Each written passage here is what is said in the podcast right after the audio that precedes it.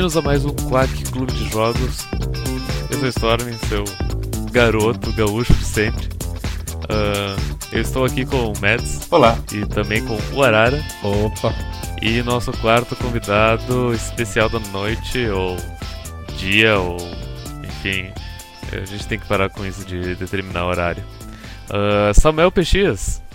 Boa noite, o dia, ou horário indeterminado. Quem é tu, Samuel Pechias? Tu, tu faz parte do Desludo? O que que tu faz da, nas internets? Sou membro fundador, um dos 19 membros fundadores.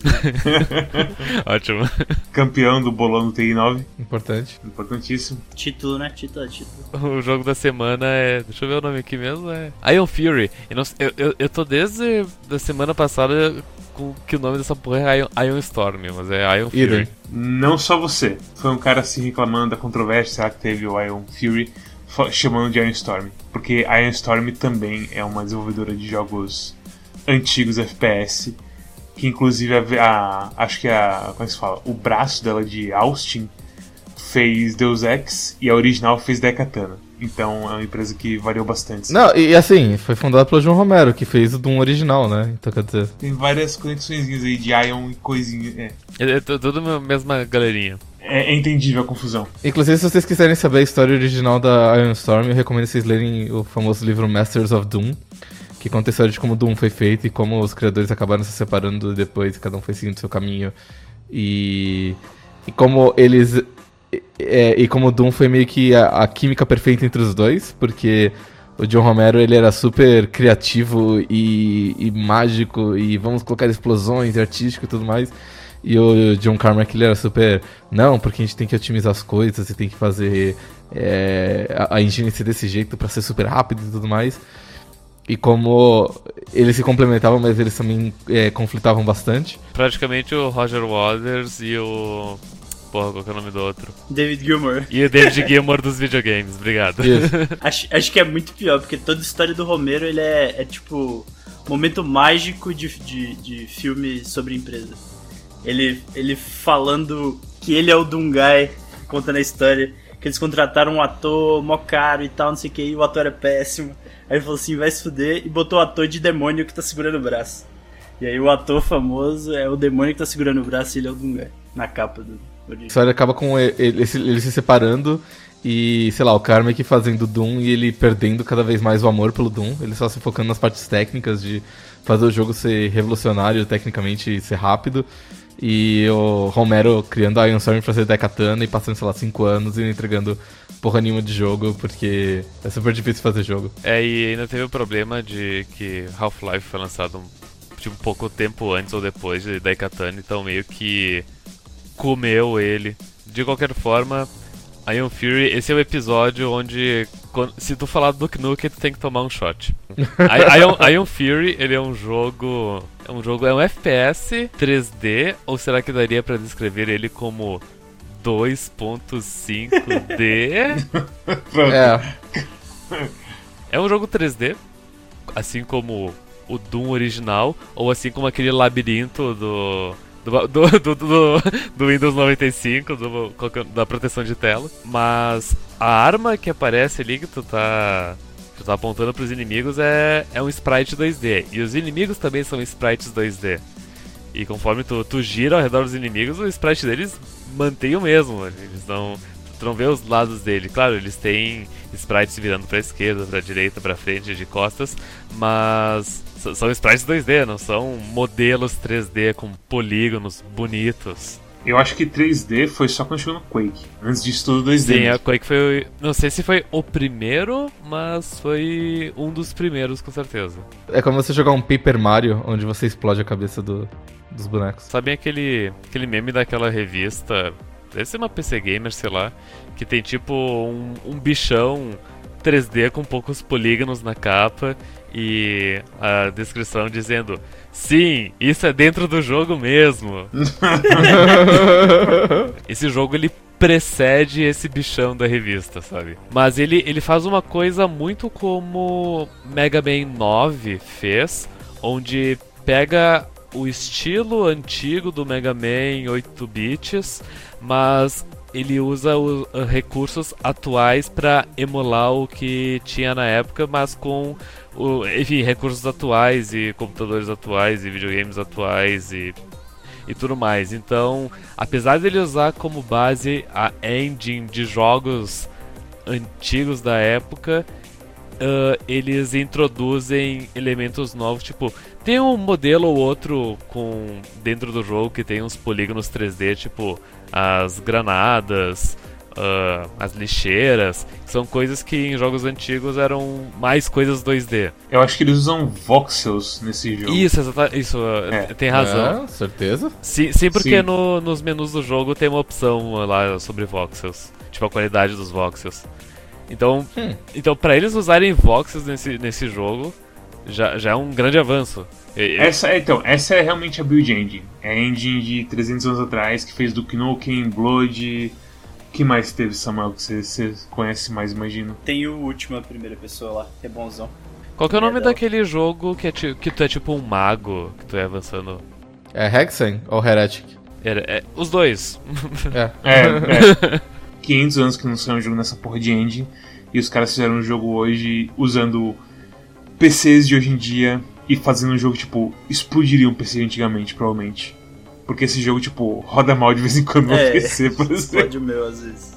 É estranho, né? Eu, eu senti é? que, tipo, vira e mexe, o, o, o, jogo ele meio que roda perfeito na maior parte do tempo, mas aí você vira pra atirar num, num, cara e fica, tipo, um segundo travado na tela e aí continua andando. Eu tive momentos que eu fiquei travado, tipo, uns 10 segundos, e aí comecei a escutar som, e aí quando voltou tu tava morto já. Mas tu tava também extremando, né? Não, bem, acho que uma vez foi isso, mas teve outras vezes que foi, tipo, eu jogando sozinho.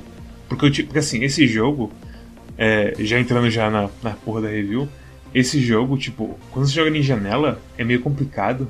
Porque ele é meio escuro e as coisas são pequenininhas. Ele é muito preciso na mira dele. Então é bem ruim assim de você jogar numa janelinha pequena com empate do seu monitor só. Então eu fui e joguei também em tela cheia, glorioso 1680 por 1050 aqui no meu PC 16 por 10. Foda. E foi melhor. apesar de. Sim. E só que também, tipo, acho que foi. Mas apesar que foi nas fases finais, assim, que tinha literalmente rios de gente, assim, correndo por cima de mim. Eu tive muito problema de performance quando tinha explosão. Tem uma fase. que você explode umas paradas e desce no elevador, travou pra mim. E na primeira fase, a primeira vez que eu fui jogar, travou bastante. No final do primeiro capítulo tem uma parte que, tipo, spawna um monte de inimigos para te matar e e essa parte me deu leves travadas também, então acho que a quantidade de inimigos uh, renderizados uh, uh, realmente afeta. O único problema grave que eu tive técnico com esse jogo, que é engraçado que um jogo tão leve vai ter tantos problemas técnicos, né? Mas é quando eu vou tentar abrir ele. Eu percebi que se eu tento abrir ele, às vezes o negócio abre, a tela fica preta, né? De carregar e fecha sozinha. E eu percebi que eu tenho que fechar tipo umas abas do navegador. e aí funciona. Eu não sei. Eu acho que é literalmente, tipo, tá correndo uma. tá, tá rolando umas magia negra aqui. Pra rodar um jogo tão bonito em, na Build Engine. Mas a história do jogo, você é a, a corporal, que eu nem sei como se traduz em cabo. PTBR. É cabo, é cabo mesmo? É. é. É a cabo Shelly Harrison, se não me engano. Você é a cabeça da sua unidade que viveu por mais tempo, que foi seis semanas aparentemente. E você tá basicamente num mundo estilo juiz dread, assim é tudo fodido. A lei marcial é permanente, aparentemente. É. Apesar de ter, você começar o jogo num bar, que é meio estranho, mas tudo bem. Do nada vem um cara falando: Hey, eu vou tomar uma cidade, foda-se vocês, quem, quem sair de casa morre. E aí começa a sua aventura como policial da.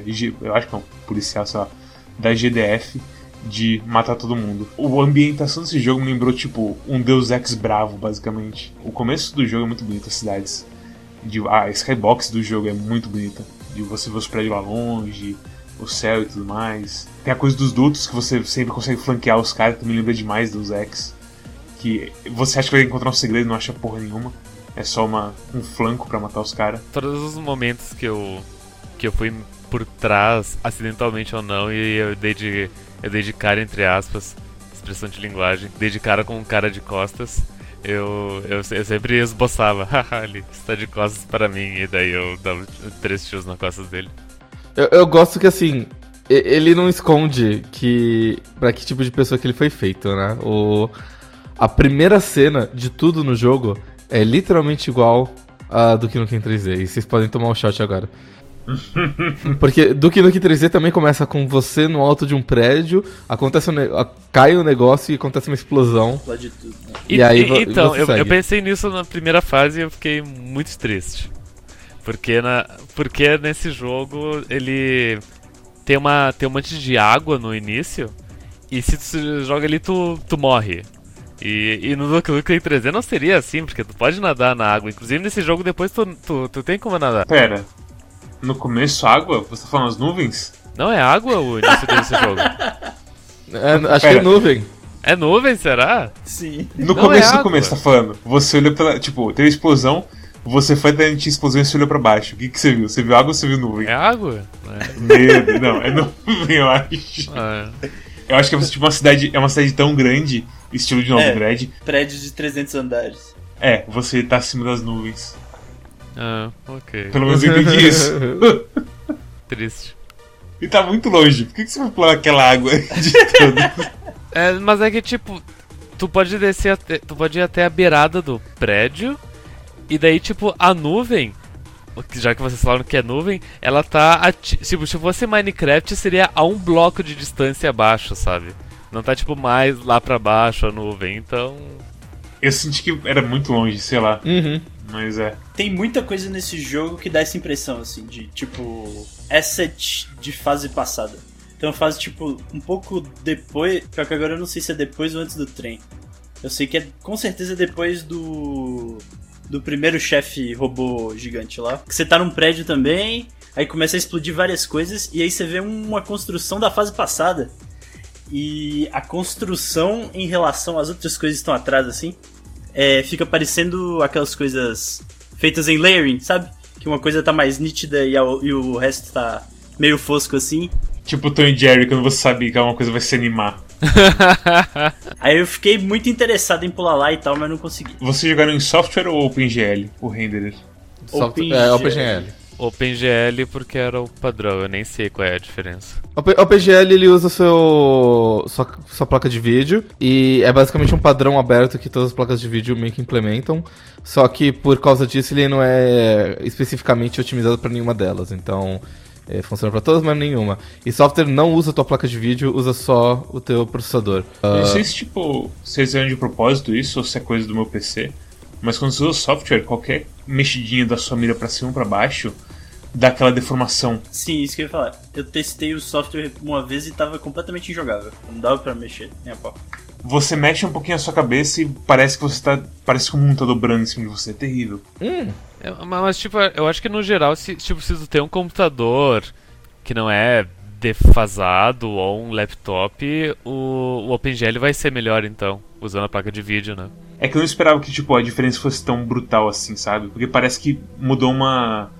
Não parece que tipo, que ele só tá usando um recurso diferente. Parece que ele mudou o jeito que ele processa tudo e acaba sendo um jeito muito pior o software, sabe? Mas é, é basicamente o jeito como ele processa tudo, porque eles. Certas contas, digamos assim, certas contas eles não vão fazer do zero, certo? Então eles usam várias coisas e bibliotecas e contas assim que já estão meio que feitos ah, na OpenGL. Só que quando eles vão fazer para software, aí eles meio que têm que fazer isso. Então de repente eles não fazem da mesma maneira que o OpenGL fez, né?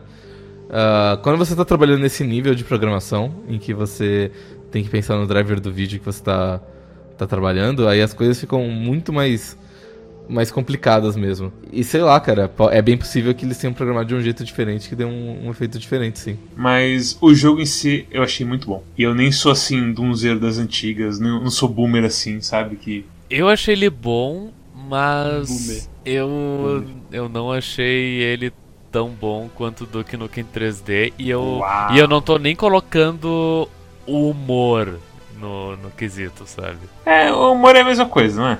É, é menos. É bem pior. Pior entre aspas, né? Duke Nukem foi um produto da sua época, digamos. Na questão de humor e, e, e coisas que talvez fossem interpretadas como machismo em 2019, né? Eu não vou nem dizer que, tipo, o humor é pior, mas tem muito menos ocorrências. Você pensa, por exemplo, ah, a cidade de Duke Nukem, né? Que tem ele, sei lá, ele... Você desce lá do prédio, aí tem uma locadora de filmes pornô, e tem o cinema, e tem um banheiro, E aí, sei lá, você pode interagir no banheiro e olhar no espelho e, fala, e ele fala, porra, você tá bonitão e tudo mais. Ou... Tipo, eh, não dá pra beber água nesse jogo, que Duke Nukem dá pra encher a vida inteira bebendo água. Água do privado, inclusive. Sim, qualquer água. Hidratadaço. E tem várias ocorrências, assim, tipo, interações interessantes que você tem com o cenário, sabe? E nesse aqui não tem. Não, não é, assim, não é nenhuma coisa a favor nem contra o jogo, mas simplesmente não, não tem esse tipo de interação, e o que leva você a interagir menos. No Duke, no Duke Nukem 3D, acho que logo na segunda fase tem, tipo, uma mesa de bilhar que funciona perfeitamente, e você consegue, tipo, jogar e botar todas as, as bolas no, na Caralho. caçapa. É, é um negócio super throwaway, assim. A única coisa assim complexa que tem nesse, eu acho que é o piano, lá na torre do Haskell. Fora isso, eu acho que não tem nada, assim. Tem até bastante coisa nesse. Aqui é, é- o jogo é tão grande que fica muito espaçado. Tem tipo, dá pra jogar dardo perfeitamente também. Dá pra trocar. Se tiver um, com alguém na sua casa, dá pra você trocar e ficar jogando. O piano é muito bom. Eu toquei do Remi Fala bastante. Pra testar se tava certo. O que eu digo que é pior é que eu eu não concordo que tem menos. é, menos ocorrência dessas coisas. Mas eu acho que as que tem nesse jogo simplesmente não são engraçadas. É, é tão piadona, sabe? Aquelas paradas tipo Washington Foreskins. Sim, terrível, terrível, terrível. Quando, quando aconteciam coisas desse tipo assim, do que não era tipo a mulher fazendo strip no cinema, coisa assim, sabe? Que era de fato inusitado e talvez fosse engraçado, porque era diferente, etc, etc.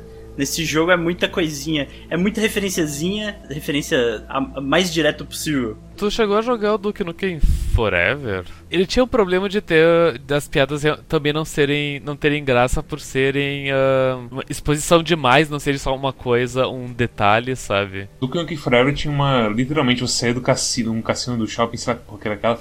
Chegava um cara com o capacete do, do Master Chief, e aí o Duke falava: "A armadura é pra viadinhos. Hum, Que horrível. é o mesmo nível do pior que tem a.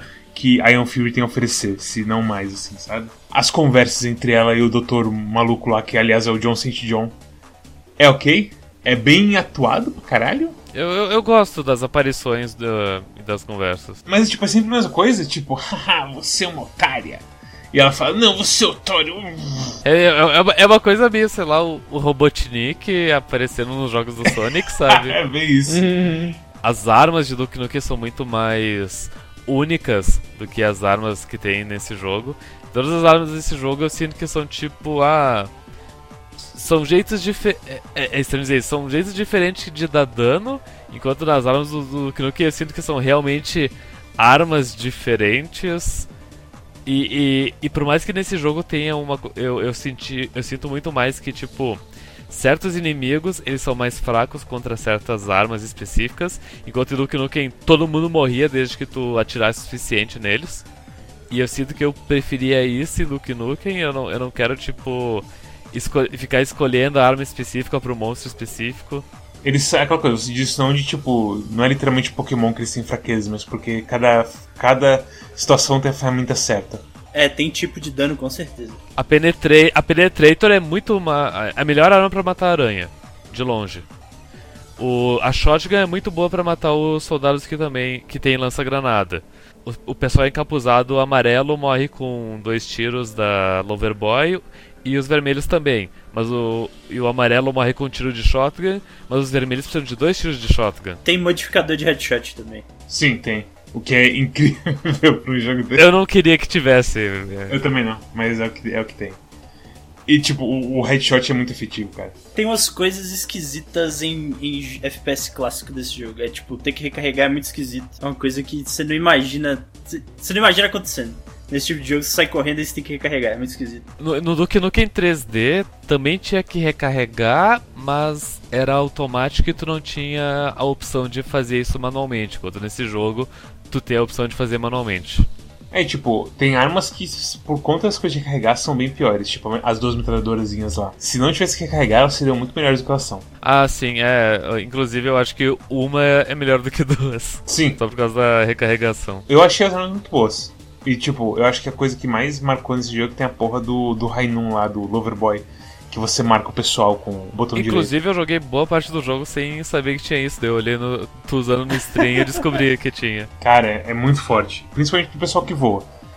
É uma sniper praticamente. É assim, é um jeito de fazer uma pistola do começo do jogo não ser inútil. Tipo em Doom. Doom você nunca usa a porra da pistola. No próprio Duke Nukem tu nunca usa pistola. Mas eu acho que em Doom e Duke Nukem a pistola dá pouco dano, né? Esse jogo dá dano pra caralho. Sim, a pistola é fodida. Bastante realmente. dano. É, você, eu, não senti nunca nesse jogo que eu tinha que, tipo, guardar a munição de certas armas pra quando eh, aparecesse realmente um desafio. Eu, eu sempre senti que era do tipo, ah, eu uso a arma certa contra o inimigo certo, e se não tiver munição pra ele, tudo bem, porque eu pego outra e, e só demora um pouco mais, assim, pra matar. Ah, por um lado, é menos frustrante você, sei lá, ter que enfrentar uma, uma sala inteira de inimigos com uma arma pouco efetiva contra eles. Mas por outro lado, eu sinto que.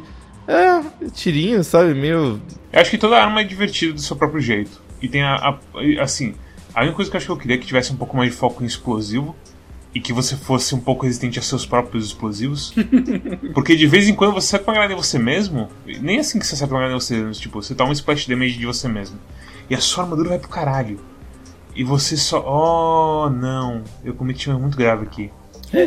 O motoqueiro fantasma mais te mata entrando na frente do, da granada do que soltando aquela bola de fogo lá. Motoqueiro fantasma. é, o motoqueiro fantasma vermelho com cabeça azul. Ele só não tem moto, Aquela pose que ele faz quando ele teleporta, parece que é um monge, sei lá que porra que é aquela. Aquele bicho é muito estranho. aquele bicho é muito legal. As armas são, eu acho todas muito boas. A porra da bombinha, que você pode dar homing nela, que ela fica seguindo o pessoal e tudo mais, é muito da hora. A bombinha é muito throwback da, da dinamite do Blood. É a mesma coisa, é tipo, botão esquerdo segura pra jogar mais longe, botão direito você dá cook, é, como se fosse uma granada mesmo. E ela chama Bowling Bomb, muito legal. Dá pra você pegar de volta quando ela volta pra você, isso é muito legal. Essa arma é é a minha arma favorita do, do jogo. A primeira vez que eu usei, eu bati na parede e ela voltou pra mim, e eu pensei, oh não! tipo, ela só pegou de volta. Eu, Eu fiquei muito tempo de jogo fazendo isso até perceber que dava pra pegar. Saí correndo mesmo. Eu, particularmente, senti falta da granada do Duke Nukem. Tu joga ela e depois tu explode. A pipe bomb que você É a pipe liga bomb. ela, é. Uhum. A coisa que eu mais senti falta de Duke Nukem é ter um botão de melee. Que Duke Nukem, se tu aperta aspas, que é o botão na esquerda do 1, ele dá um chute com a perna esquerda. E tu pode apertar a qualquer momento o- com qualquer arma na mão.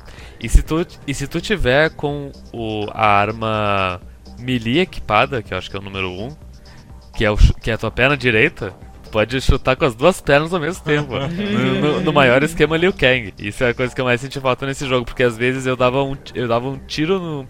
Por exemplo, ahn, eu dava um tiro de shotgun no encapuzado vermelho e eu sabia que ele tava com muita pouca vida e, e não justifica dar um segundo tiro de shotgun.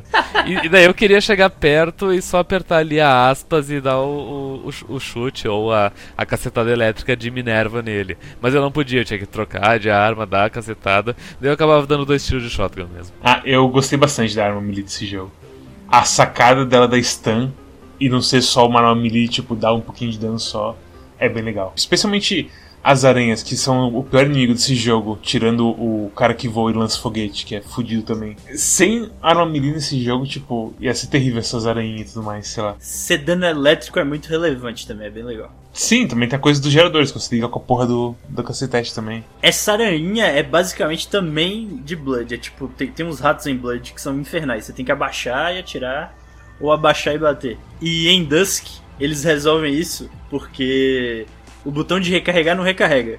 O botão de recarregar ele tipo roda a arma assim, como se fosse. E serve como ataque melee. É muito legal. Se, se fosse Duke Nukem 3D e tivesse essas aranhinhas, você andava pra cima delas e você esmagava. Sim, automaticamente. Duke Nukem 3D tinha aquela arma que militarizava os inimigos. E era muito legal, porque você pegava, sei lá, um, um bicho super forte, você militarizava ele e ficava pequenininho, a voz dele, os barulhos dele ficavam pequenininhos, tipo, ei meu Deus do céu, eu vou matar você. E aí você andava pra cima dele e você automaticamente pisava e esmagava ele. Essas aranhas, pra mim, tipo, podia tirar do jogo, sinceramente. Eu odeio elas. O pior é o seguinte, você tá assim, sei lá, nível 550, tá no, no calabouço do chefe, não sei o que, aparece um robozão que, sol, que solta, tipo, 500 granadas, e uma aranha do lado também pra te encher o saco. Eu tô no cu, velho. Tira essa aranha daí, deleta essa merda do jogo. Que inferno. Eu, eu odiei ela. Quando ela tipo, no começo, naquela primeira parte que ela aparece, é uma parte legal. porque desliga as luzes, sabe? Aparece um monte de aranha e tudo mais. Deus me livre. Eu gosto de ter um motivo pra baixar em jogo assim. Motivo pra baixar em jogo assim sempre é bom. Eu odeio. Por que que tem que baixar? Que É inferno. porque é legal, ajuda a desviar tiro e tal. Quando você começa a baixar nesse jogo, você se sente muito poderoso. tá bom. Porque ele, ele não tem muito strafe jump nem nada assim, mas ele ainda tem aquela coisa de WA, ou WD, ou SA, ou SD, você andar mais rápido, né? E aí você carrega o momentum pulando, dá pra tipo. nunca ficar lento usando o Rainon. Você pode só sair correndo, você usa quando está no ar, e aí você dá, sai snipando todo mundo correndo, é muito bom. É, inclusive as minhas, as minhas skills dormentes de Duke Nukem 3D, elas despertaram jogando esse jogo. Tinha uns momentos que eu tava numas salinhas ahn, de tamanho médio, não muito pequeno nem muito grande, mas que eram cheias de inimigos. E eu só girando ao redor de todo mundo e todo mundo tentando me dar tiro. E eu matava 10 inimigos e não tomava um de dano. Eram bons momentos. Os inimigos do começo são bem bons. Eu acho que dá uma desandada depois. Mas o pessoal assim do começo que você encontra, eu acho que eles são bem feitinhos. E tem a coisa deles, tipo, telegrafarem a coisa que eles estão fazendo pra você também. E especialmente o cara de vermelho, que é um filho da puta completo dos primeiros. Mas você escuta o tch, tch, tch, tch, tch, tch dele. Dano deles são voxels, né? Que tu enxerga chegando em ti. É, você vê as flashes dele chegando em você. Inclusive, bem, bem notado, é uma das coisas que eu mais gosto desse jogo, é que você vê os tiros dos inimigos. Sim, acho que todos eles você vê, né? Tipo, eu sei que o, o amarelo você vê as balas da metralhadora dele. Acho que você vê de todo mundo, mas isso é um negócio que você não tinha. Você não tinha nos jogos antigos, né? E isso é muito legal. Os caras só tinham uma aura de dano que de vez em quando pegavam em você, basicamente. É, dependia do inimigo. Acabava que tinha que ter muito inimigo hit scan, senão você não podia botar tanto projeto na tela, ficava mais tranquilo. E sei lá, inimigo hit scan eu acho que é é a pior coisa de jogos antigos. Com certeza. Porque você sente que tipo, você é forçado a eliminar aquilo o mais rápido possível e não importa se é fácil, você vai tomar um, um dano, você vai tomar um trade basicamente com o cara, sabe? Não tem o que fazer. Não é nem mais rápido possível, é que tipo, você tem que ficar procurando cover, né? Você tem que ficar dando pique, repique, blá blá é bem desagradável.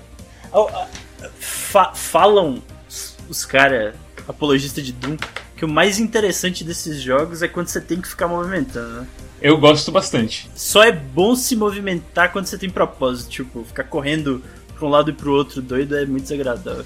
Ah, eu, meu estilo é foda-se. Eu fico logo no começo do jogo. Depois, tipo, mudou completamente por causa de, da dificuldade que subiu vertiginosamente. Mas no começo, tipo, aquelas primeiras fases, eu via, tipo, três carinhas assim na rua. E eu ficava pulando assim, correndo, fazendo circle strafing, atirando e tudo mais, errando cinco tiros de shotgun, porque é uma arma muito precisa no fim das contas, não, é- não é shotgun de videogame que eu conheço e por aí vai. Mas super divertido pra mim, mesmo errando um monte de tiro. Quando você achou que ficou mais difícil? Eu achei que quando começa. É difícil falar o ponto, mas tipo. Quando passa da mansão e começa a entrar de novo nos complexos subterrâneos, aquelas partes ali começam a ficar meio fudido assim. Que acho que é quando começa os zumbis também e tudo mais. Tipo, os zumbis em si são tranquilos. Mas o problema é quando eles voltam a trazer os inimigos normais e trazer, tipo, ah, do nada a gente colocar uma porra de um bichinho que voa e solta foguete. Que é o inimigo mais perigoso do jogo inteiro. E você não escuta ele direito. Nesse ponto, tipo, ele não só começa a fazer umas combinações bem perigosas e interessantes dos, dos, dos inimigos, mas ele também fala assim: eu vou ficar gente pra caralho aqui. E foda-se você. A área final, tipo, os caras literalmente jogam o caminhão de inimigo você fala: foda-se. É o único, é o último stand do chefe, você tem que vencer contra isso aqui agora. E é, é bonito, mas ao mesmo tempo, tipo, é, é avassalador também. Eu senti que ficou difícil quando tem aquele chefe, que são os robôs gêmeos.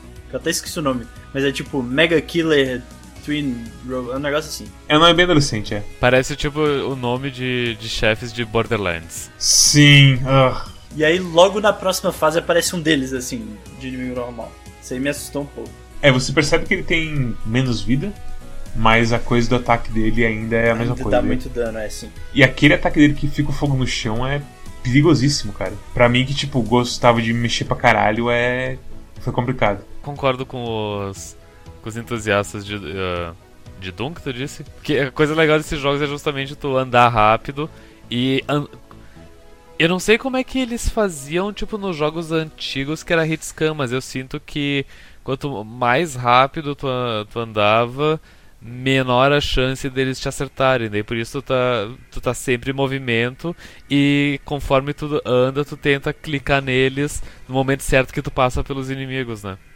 E, e fazer isso é, é a diversão. É, é tipo jogar Stacker, só que é um Stacker glorificado. Você mira com a sua movimentação e não com mexendo o mouse. Eu fiz isso bastante. É bem clássico desses jogos, sim. É estranho. Eu, assim, eu me sentia mal de fazer isso. Porque eu sentia que, tipo, ah, eu devia ser mais preciso com o mouse, uma coisa assim. Mas, sei lá, no fim das contas você se sente melhor usando o seu movimento com mira, assim. Sei lá. É estranho, assim.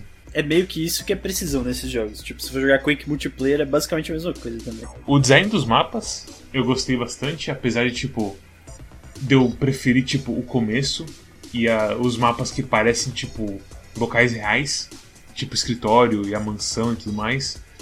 Porque do nada vem uns, umas fases que tipo, ah, esse aqui é o laboratório, esse é o esgoto.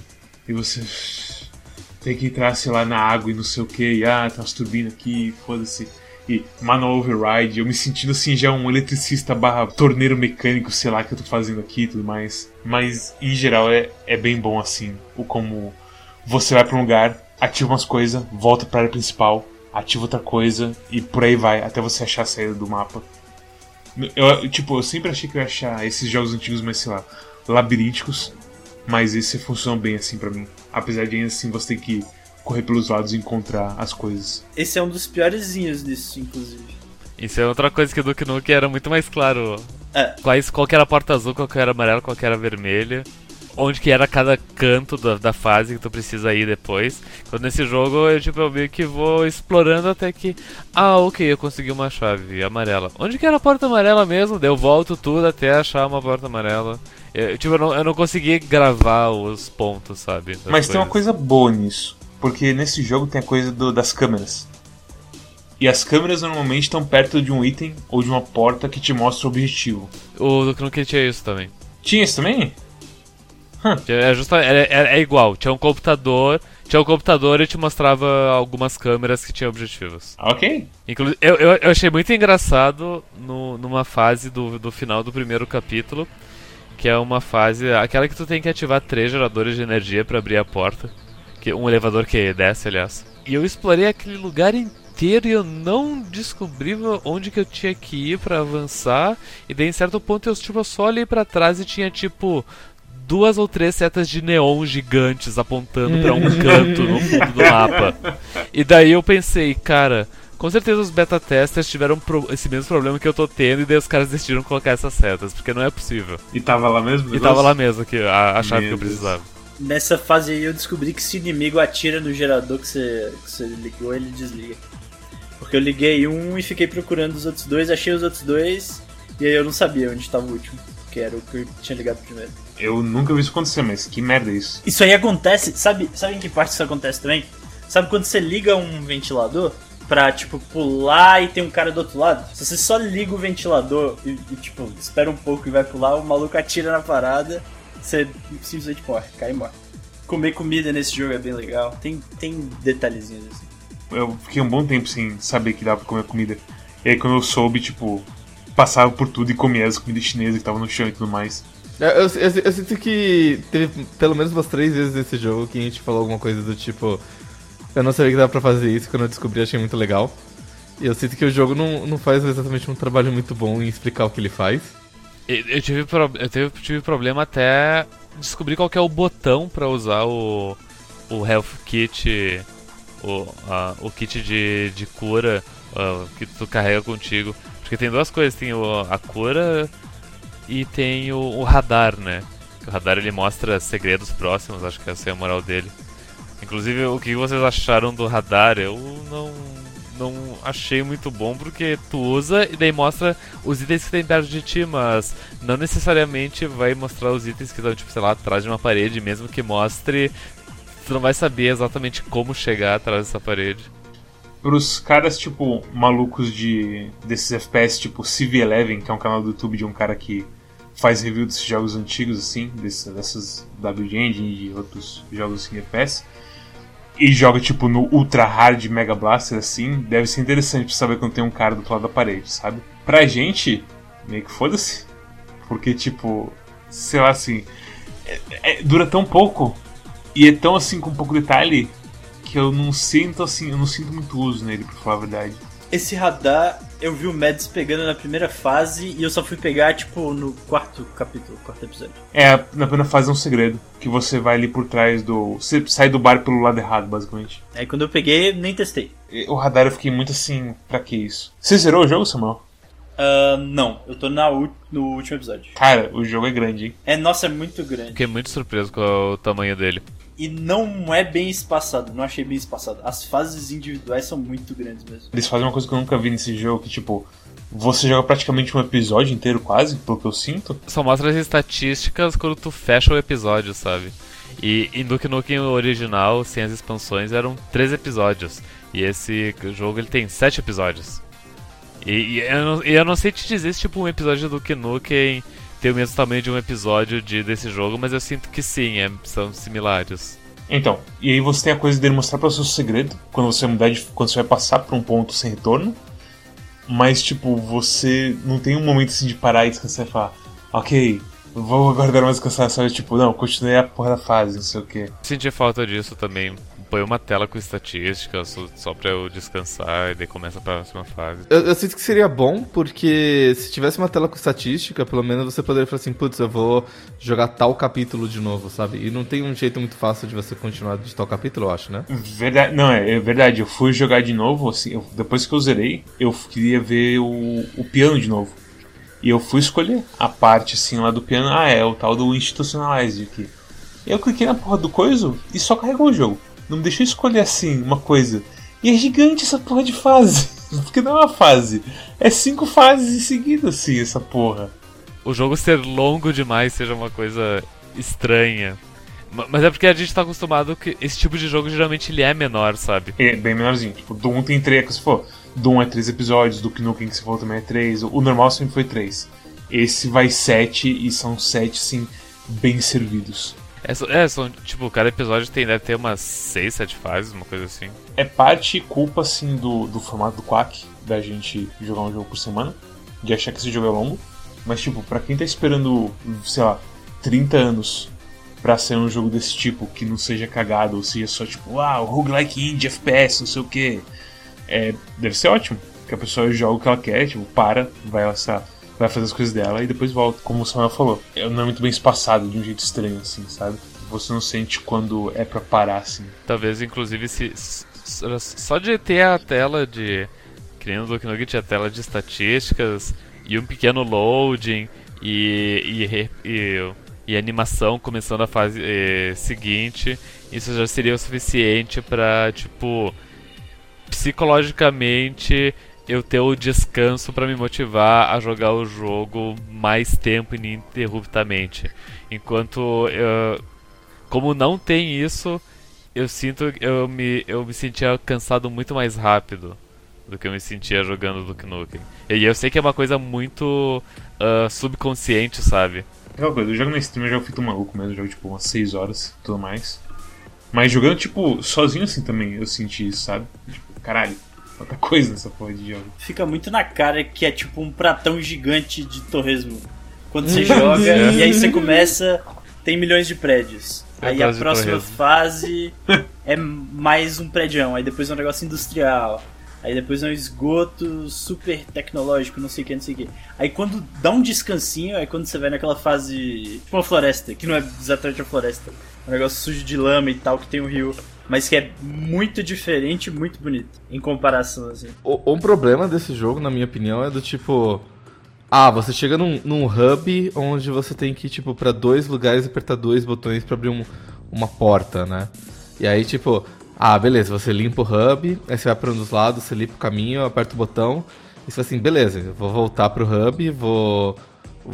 Vou usar meu health kit e vou me e vou recarregar minhas armas e vou pro negócio. Mas não, na volta, spawnou um monte de bicho. Isso é muito esquisito. É, é, é o- tem, tem spawn no backtrack obrigatório, né? É, isso, isso, isso, ó, eu não concordo. Eu acho que, eu acho que spa- spawn no backtrack é, é golpe. E eu acho que não, não devia ter, sabe? Eu, Deixa eu perguntar uma coisa, se fosse igual o Doom, que quando o pessoal spawna faz. E aparece um portalzão assim verde, sabe? Seria melhor ou pior do que esse que, tipo. Porque a sensação que dá é que assim, os caras simplesmente, tipo, você ativou o negócio os caras voltarem em posição ali pra te matar, porque eles sabem onde você tá É agora. horrível quando eles aparecem do nada. Se fosse um negócio tipo, portas abrem igual no Doom clássico, era muito melhor. Os bichos estão vindo de algum lugar, faz sentido eles estarem ali, mas aí é tipo, você tá numa área que tem dois níveis, um superior e um inferior. Aí você pega o, o, o keycard lá na frente e volta por baixo. E aí tem três caras lá em cima atirando. É tipo, é, é péssimo. Depois de um tempo você já começa a esperar, mas mesmo assim ainda é desagradável o posicionamento e tal. Inclusive eu acho que placement de inimigo nesse jogo é totalmente desonesto o tempo todo. É, tipo, os caras cara parecem aquele primo péssimo que só te mata porque ele fica campando de shotgun abaixado. Aí você passa direto, ele atira e te mata. E mesmo assim ele é tão ruim que você passa direto, é, ele espera que você vá checar, aí ele- você passa direto e ele erra o tiro. Eu me lembrei daquela fase logo no primeiro capítulo do jogo que tem tipo um, um shooting range. Como que é isso em português? Stand de tiro. Tipo um minigame que daí tu atira em todos os, os bonecos, né? E, e tem uma parte que tipo. Tu cai mais ou menos num buraco e daí tu, tu mata uns, uns inimigos que estão lá no fundo e tipo, imediatamente em cima de ti, na direita, tem uma janela com um, um encapuzado vermelho. E se tu não vê isso, ele te dá um tiro a queima-roupa direto em cima e tu morre na hora. Não, não é stand de tiro, é tipo um. Putz, qual é que é o nome? É tipo um. É tipo o início de, de Call of Duty Modern Warfare, né? percurso de obstáculos, sei lá. É, mas, mas tem os, os alvos ali no meio. E, tipo, realmente lembra bastante de Call of Duty. E realmente essa área é fodida. Porque, como o Samuel falou, tem uns caras na janelinha, tem uns caras em cima de um lugar que nem tem como subir, que é, é desonesto mesmo. E o jogo não lida bem com ângulo ângulo alto pra cima, é, na, na vertical. Definitivamente não. E, e Duke Nukem, até porque Duke Nukem é uma co- é um- foi um jogo que precedeu o método tradicional atual de jogar jogo FPS, que é com o WASD e mouse. Na época tu, tu controlava ele com, o, com as setas direcionais e o esquerda e direita era. Tu girava, tu não, não era strafe. E daí tu, tipo, tu, o tiro era control, pulo era Z, espaço era abrir porta. E, enfim, ah, daí como o jogo era assim, tu não tinha. Tu, tu só tinha dois. tu- só girava, tu não, tu não subia a cabeça. Se, se tu precisasse atirar num lugar específico com lança-míssel, tu podia usar, eu acho que era a IZ ou era os dois colchetes, não sei, que daí tu conseguia mirar pra cima ou pra baixo, pra dar um tiro específico. Agora, co- conforme tu tava jogando, por ser um jogo rápido e frenético, se tinha tipo um daqueles tigres voando, o jogo ele autocorrigia o ângulo Y pra tu acertar no, no tigre. Então, desde que tu atirasse centralizado, mesmo que o tigre estivesse em cima, ele era acertado pelo teu tiro. E, e, e eu gostaria que esse jogo tivesse isso também, porque seria mais fácil. Não, esse jogo tem isso, só que é, me- é esquisito, não dá pra definir exatamente o que, é. Mas, mas várias vezes você tá atirando em alguma coisa e aí você acerta o bicho que tá logo em cima. né? É assim, eu já, eu já mirei um ponto, o aim assist não tava me puxando nem nada. Eu atirei e, tipo, era, era até com a shotgun, que é a arma que é meio estranha tirar. E eu vi, tipo, as balinhas, tipo, indo completamente fora da minha mira É, pra o tiro só vai pra cima, é bem esquisito. Sabe? Tipo, ajustou realmente a minha mira, tipo, o, o tiro, não a minha, não o mouse, assim, foi ajustado. O- uma outra coisa estranha é que, assim, ah, como, como o Storm bem colocou, é um jogo meio 2.5D, e aí algumas coisas são polígonos, outras coisas são sprites. E alguns sprites, eles têm regiões transparentes, mas eles ainda têm ah, detecção de tiro, né? Eles ainda são sólidos, por assim dizer. E um, e um exemplo muito bom disso, que atrapalha Tipo bastante... vidro? Eu eu não ia dizer vidro, eu ia dizer, por exemplo, aquelas pás dos, de ventilador no esgoto. E aí, e aí, dependendo do caminho que você faz no esgoto, naquela cena do esgoto, você consegue ah, meio que flanquear os inimigos e chegar por trás deles e conseguir ver eles por trás das pás do ventilador. Só que se você tenta tirar, é, mesmo no espaço entre as pás, o seu tiro pega. Ah, sim, sim, sim, sim. Entendi. E, e eu, eu acho que assim. Pô, né? Cara, eu acho que é muito difícil eles fazerem isso, essa porra. Porra! É, Tipo- eu, tentei, eu tentei fazer isso com um, um portão que era tipo um portão laser. Que ele ficava trocando o padrão. E aí o tiro não passa também. É muito estranho também. É, e eu ainda tentei muito tempo, porque onde eu tava mirando sempre piscava um laser na hora que eu ia atirar. É, eu, também, eu também achei que o portão laser ia dar, mas sem chance. Mas, é, tipo, sim, tirando estranhezas da, da engine da época, que não são assim tão complicadas, não, não me incomodam tanto, eu acho que é muito divertido esse jogo. Tipo, você sair correndo, dar tiro nos caras e tudo mais, e matar um monte de gente, e explosivos e por aí vai. E até mesmo quando eu sou burro e jogo granada em um ângulo reto assim na minha frente e me acerto de volta, eu ainda acho muito bom. Esse jogo foi melhor do que eu imaginava. Bem melhor. A única coisa que me deixa puta é os segredos, porque, caralho. Vocês conseguiram pegar todos os segredos de alguma fase? Não. Não, E, e, e seguinte, eu, eu, eu fiquei muito. Eu fiquei muito consternado com os segredos desse jogo, porque e, eu, eu, eu tentei pegar os segredos. Eu sou uma pessoa muito exploradora e competicionista, e eu tentei pegar todos os segredos das fases.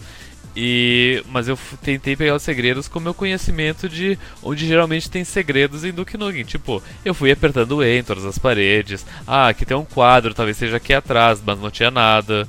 Ah, então, foi muito absurdo pra mim não ter conseguido pegar todos os segredos nem na primeira fase, sabe? Que deveria ser uma coisa mais simples. E, e daí, conforme eu fui progredindo nas fases, eu comecei a perceber e sentir que os segredos, eles são coisas mais mais complexas, como, por exemplo, ter que ativar um ventilador, daí correr no timing certo pra pular de uma área gigante pra outra, onde vai ter Pra conseguir pegar a bota do pulo duplo temporário, ele tem que correr pro outro canto e usar esse pulo duplo pra chegar na área. mesmo que não tenha esse timing brutal, na primeira fase tem umas ventoinhas em cima de certas construções. E quando você pisa nelas, elas afundam e começam a fumaça. E aí eu encontrei duas. E assim acabou a minha busca por esse segredo. E é isso, sabe? Tipo, umas coisas muito escondidas, muito, muito escondidas. Tem uns consoles assim, é aquela- essa coisa, até essa coisa de tipo, eu não sou Duque Duque Zero nem do Zero das antigas. Mas eu também ficava apertando ele de vez em quando. E quando eu encontrava uma coisa, eu pensava, pra que, velho? Teve um que eu apertei assim, o negócio desceu um console, tinha uma coisa atrás. Sei lá. Eu sou muito mais de dar tiro, eu- igual o Samuel viu no stream, tipo, isso aqui parece um puzzle. Pá! Tem um puzzle, atirou no painel três vezes. Eu não sei quem que é o público-alvo do, desses puzzles, na verdade. é caras que, tipo, jogaram Blood 500 vezes e sabem de todos os segredos possíveis porque eles passaram a infância inteira deles jogando só aquilo e agora eles gostam demais daquilo e de destrinchar o mapa de todo jeito possível e não sei o que e por aí vai. Porque é, é, é como se- é um pratão assim de tudo, inclusive de segredos. E os segredos, como a história mostrou aí, filhas da puta. De você encontrar item e ir pro outro lado e por aí vai, não sei o que. Aquele negócio da seta na primeira fase era um segredo? Tipo, você tem que parar a seta no, na barra, é isso? É, Isso. Sabe o que é o problema? Sabe o que é foda? Se você clica na seta, ela se mexe. Você tem que mirar na porra do negócio de moeda, pra colocar uma moeda. É, você, cli- você tem que clicar no negócio de moeda pra ativar e se clicar naquela barrinha em cima do negócio de moeda que é o botão pra parar. E aí se você para certo, abre o negocinho do lado e você ganha uma arma e é o segredo. Eu fiquei mexendo na porra da seta e, e o botão, achando que era isso pra fazer, É, mas. Imaginei, mas não, não, não desvendei muito fácil. É, é, era só eles não deixarem eu mexer na porra da seta e só mexer na coisa de moeda, sei lá. Tem um nível secreto nesse jogo, que é você usando a porra do piano. O que, que você tem que tocar no piano? Você encontra um painelzinho na fase anterior, que você aperta ele e ele toca um, um coisinho pra você. Ah. Só que ele não tem, tipo. Ele tem um monte de letra. E não é tipo. Ele, ele é tipo seis toques pra você. Só que ele tem um monte de letra assim. Tipo, eu não entendi porra nenhuma, porque eu. Sei lá, o Rings talvez. Você também entende um pouco mais de piano, sei lá. Eu, eu posso estar falando um troço completamente errado, porque o meu conhecimento de partituras musicais é limitado ao pouco que eu aprendi quando eu joguei Not Prom, uns 20 anos atrás. Então, então, tipo, eu sei que em partitura musical, de piano, talvez só de piano, talvez no geral, ah, o Dó, Ré, Mi, Fá, etc., tu pode ah, simbolizar ele por letras, que vai de A a F, ou A a G, não sei. É isso Então, mesmo. então são essas letras que apareciam ali no, no jogo? Era tipo C, G, A, uma coisa assim. É, só que daí só, só, só a pessoa que realmente entende de instrumento então. musical, né? Pra... E aí, tipo, eu, eu literalmente fui no YouTube procurar. E a solução é diferente do que tá escrito no, no coisinho. E tipo, eu eu não, eu literalmente, eu fiquei vendo o vídeo, eu vi assim a tela do anterior assim que que tem o, esse tutor assim, eu olhava, eu estava o som tipo, é o mesmo som, mas as letras são diferentes. Eu tentava entender, tentava entender, colocar o vídeo pra frente e pra trás. Joga uma nota pro lado, sabe, de cada um deles. Eu não sei o que eles quiseram fazer, mas basicamente você tem que tocar no, no piano ali é o tema de encontrar segredo. Ah, é o que toca quando você acha segredo, é isso? Tem um temazinho que toca quando você encontra segredo e você tem que tocar aquilo no piano. Quando você toca isso no piano, ele ah, desce uma coisa e você pega um cartão roxo. E aí depois que você tá saindo do nível, você encontra uma porta roxa, você abre essa porta roxa e tem uma porra de nível secreto. E tipo. Uh... Esse é, o, esse é o único nível secreto do jogo ou tem outro? Parece que sim. Eu acho que é o único nível secreto do jogo. Porque em Duke Nukem tinha, tinha vários, tinha, tinha uns é, 3, 4, mais até. É, Doom também tinha isso de nível secreto, a, a, não a rodo, mas tipo, alguns. Mas é tipo, é esse nível de segredo que os caras querem de você, sabe? Que você entenda e absorva deles. E é doideira assim, mas. Tirar de ouvir a musiquinha do segredo. É foda, cara. Eu não sei, é. Eu não sei se, tipo, se tem alguma dica mais expressiva e se o vídeo que eu assisti é meio bosta. Mas. Fudido, cara. Fudido. Mads, qual a sua, sua nota e recomendação sobre Ion Fury. Eu gostei bastante desse jogo. Eu assim, eu achei que ia cansar dele, mas até o fim eu fiquei bem satisfeito. A coisa do chefe eu achei brutal, mas ao mesmo tempo encaixe, assim. As, as três, assim, o episódio final inteiro é simplesmente soco na cabeça.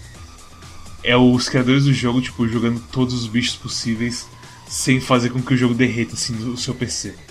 E é bem legal. Então, por isso que eu dou uma nota 9 pra ele. Eu recomendo ele meio que assim, para todo mundo assim em geral. Porque para quem gosta de FPS, não é tão diferente assim das coisas de hoje em dia quando você para assim para pegar e jogar. Tem a coisa de, sei lá, ficar pegando vida e não sei o que, que provavelmente o pessoal não tá mais acostumado, mas no fim das contas, tipo, é se mexer rápido e dar tiro. Que eu acho que todo mundo tem um pouco de apreço por isso ainda, sabe? Os tiros alternativos das armas são bem legais também de ficar descobrindo. A do arco eu fiquei muito surpreso, eu fiquei muito feliz e surpreso quando você carrega ele inteiro e solta a casa em cima dos caras, basicamente. É, parece especial de King of Fighters. Sim. Mas é isso. Nota 9, recomendadíssimo. Caramba. E joguem. Arara, qual a sua nota e recomendação para Ion Fury? Ele é exatamente o que ele se propõe a ser. E ele é a melhor versão dele. Isso eu acho que é a melhor maneira de descrever o que ele é. Uh, agora, se você quer realmente jogar o, melhor que, do que Nukem 3D, pode ser. É, aí é uma outra história, sabe? Porque eu acho que assim. É, como é que eu posso explicar? Sabe, você pode fazer o melhor RPG de NES de todos os tempos. E você ainda vai ser limitado pelo fato de que é um NES. Que tem pouca memória, tem dois botões e. E não tem muitas cores, sabe? Então, por, por melhor que seja tudo que você faz nele, uh, a tua arte é limitada pelo teu é, pela tua engine, pelas tuas limitações técnicas. E esse é um jogo que claramente tipo bateu na limitação técnica ali e falou: eu tô fazendo o meu melhor possível. E é, e é estranho porque ele é um bom jogo, mas se esses caras eles tivessem deixado de lado a parte da nostalgia e feito esse jogo do, do zero numa engine mais nova, mas mantendo o mesmo humor, as mesmas coisas, talvez fosse um jogo melhor. Mas por outro lado, talvez não chamasse tanta atenção, porque eu acho que o que chama a atenção de todo mundo e separa ele dos outros FPS que tem hoje em dia é exatamente o fato dele ser.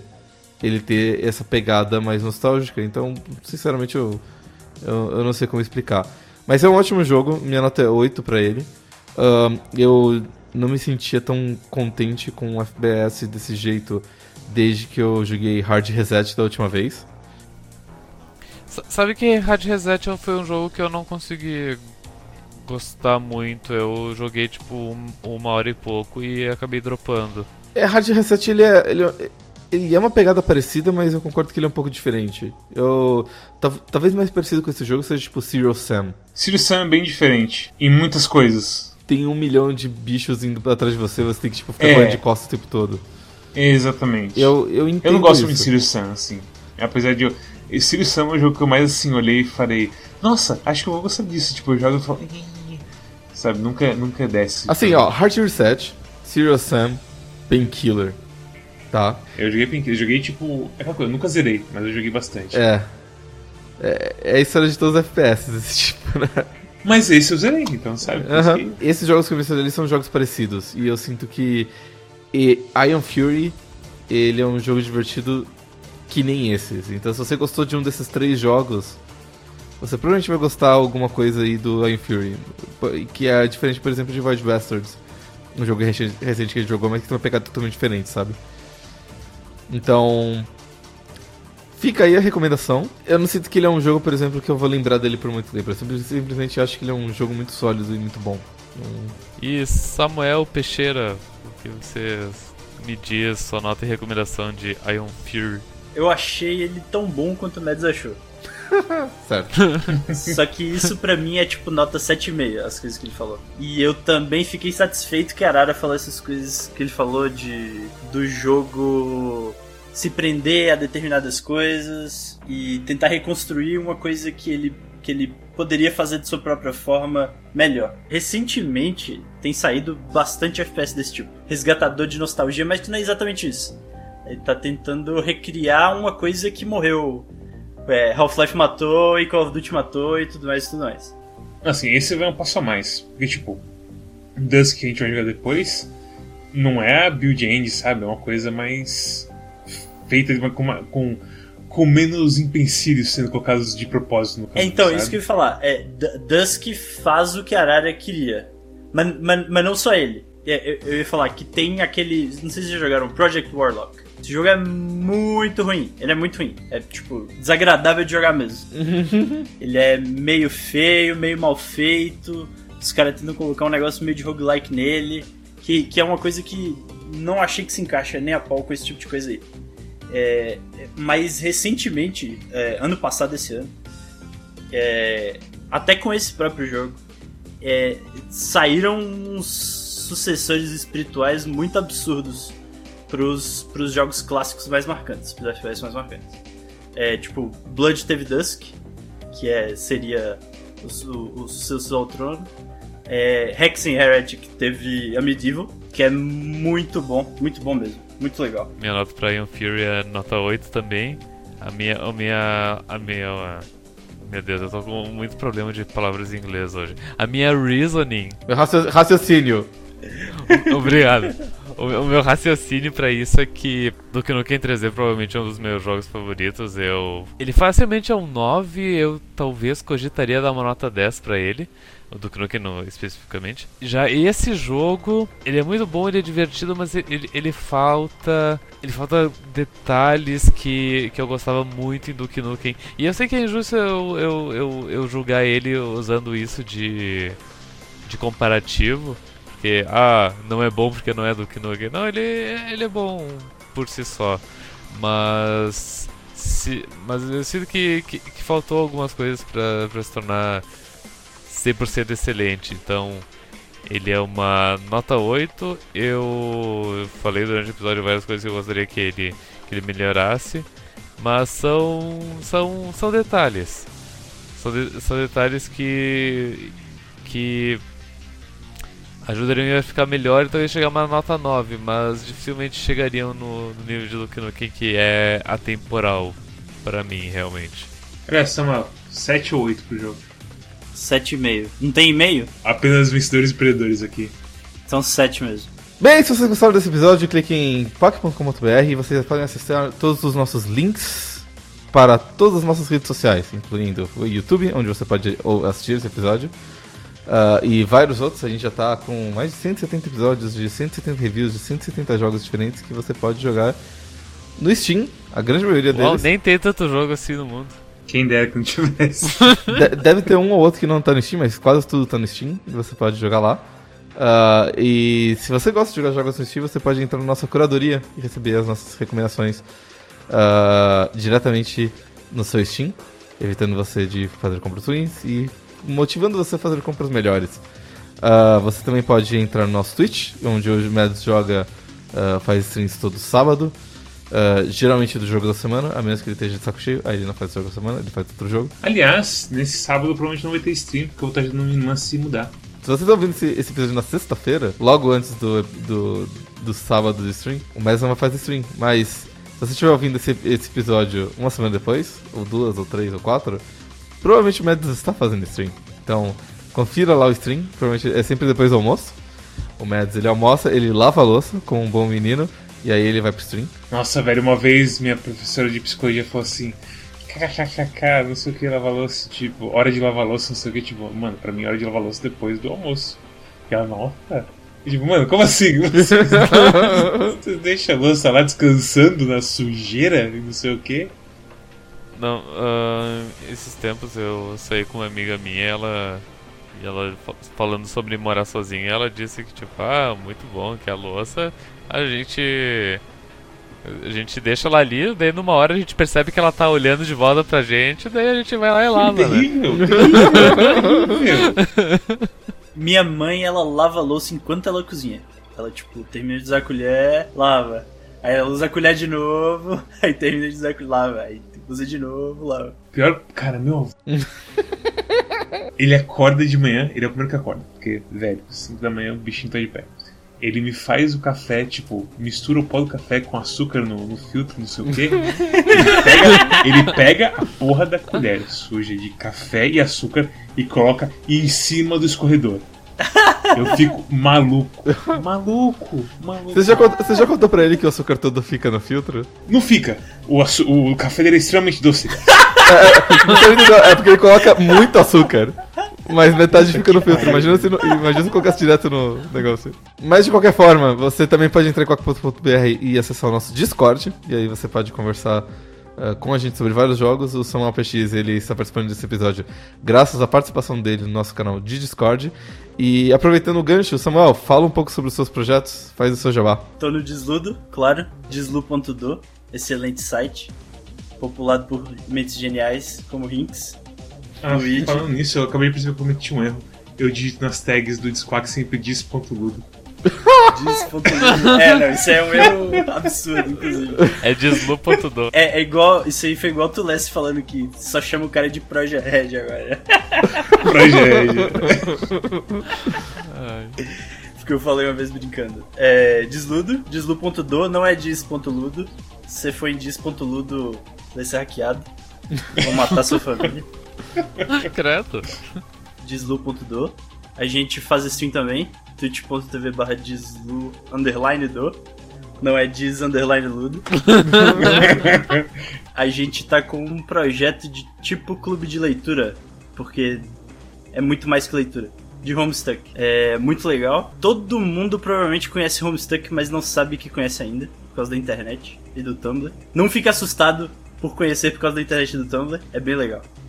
Recomendo. Acompanhe com a gente. E, Mads, qual que é o jogo da próxima semana? O jogo pra semana é Dice Dungeons, porque o Heavis recomendou. Eu quase peguei ele semana passada, mas eu falei assim, hum, outro roguelike. O Heavis, o Heavis descreveu como Slay the Spire menos aleatório. A gente vai completar a tríplice de jogos tipo Slay the Spire com Nowhere Prophet e Slay the Spire. Cara, no, no final do ano a gente vai poder dar o troféu do melhor roguelike. Mas bem, até a próxima semana. Obrigado por assistirem até agora. Sigam o, o Deslu.do e não sigam o Dis.ludo. Até a próxima. Tchau, tchau.